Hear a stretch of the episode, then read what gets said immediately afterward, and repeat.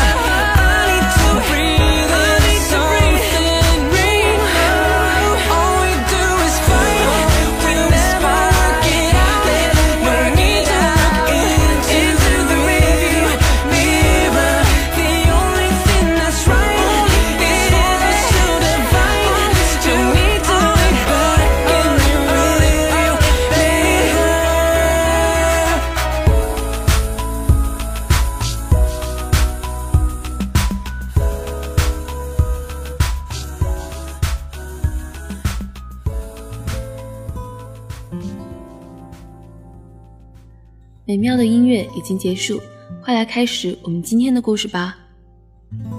Lost Love Letter A British man and his Spanish former sweetheart had finally married 16 years after they drift reunited by a love letter lost behind a fireplace for over a decade, reports say on Monday. Stephen Smith and Carmen Ruiz Perez, both now 42, fell in love 17 years ago when she was a foreign exchange student in southwest England, and got engaged after only a year together. But their relationship ended after she moved to run a shop in Paris. A few years later, in a bid to rekindle their love, Smith tracked down her mother's address in Spain and sent a letter to her there.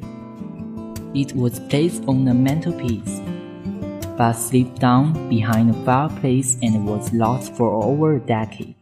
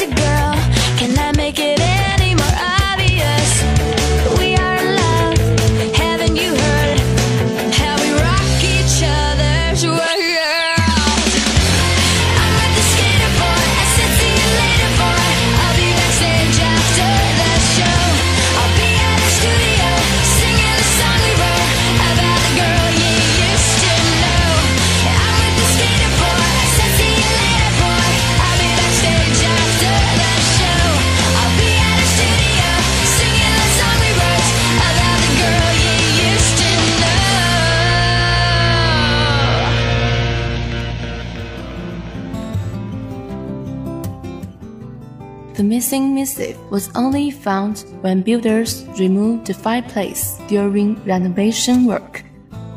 When I got the letter, I didn't phone Steve right away because I was so nervous.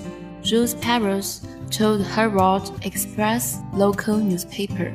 I nearly didn't phone him at all. I kept picking up the phone, then putting it down again, but I knew I had to make the call.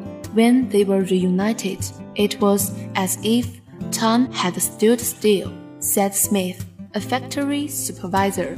When we met again, it was like a film. We ran across the airport into each other's arms. We met up and fell in love all over again. Within 30 seconds of setting eyes on each other, we were kissing. I'm just glad the letter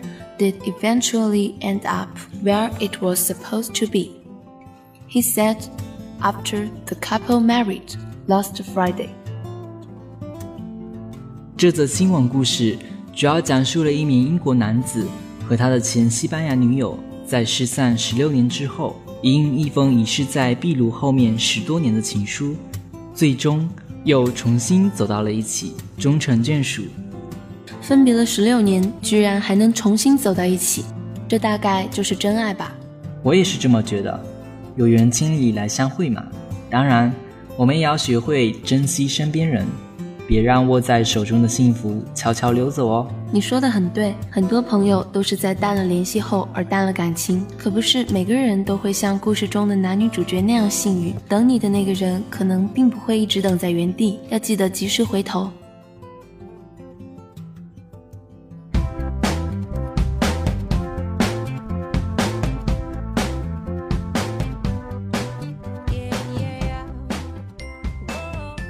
Now. Let's learn some new words. Number one, reunited.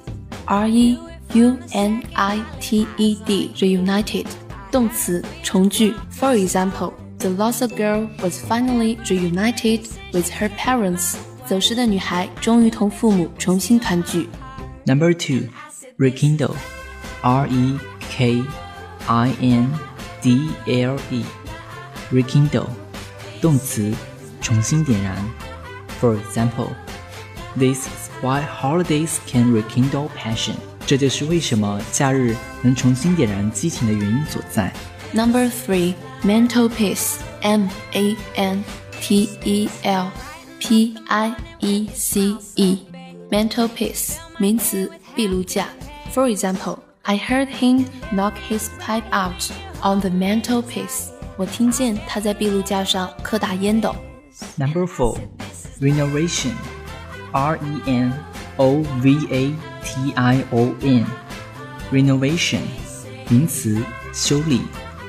For example, it often results in lower renovation, cleaning, and maintenance costs. 它通常导致较低的翻新、清洁和保养维修费用。Number five, supervisor. S U P E R V I S O R supervisor 名词，检查员。For example, you are on your own. There is no supervisor to tell you what, why, or how to do something. 你得自主行事，没有管理人员告诉你该做些什么，为什么这么做，以及如何去做。某个不经意间，或许你也会在不知名的小角落发现了忽视多年的珍品，在那个无风的夜晚，想起曾经的曾经。只是过去，终究回不去。今天的故事就到这里啦，我是常杰，我是思佩，感谢来自一六数媒导播润章和来自一六声工的编辑国群，谢谢大家的聆听，我们下周再见，拜。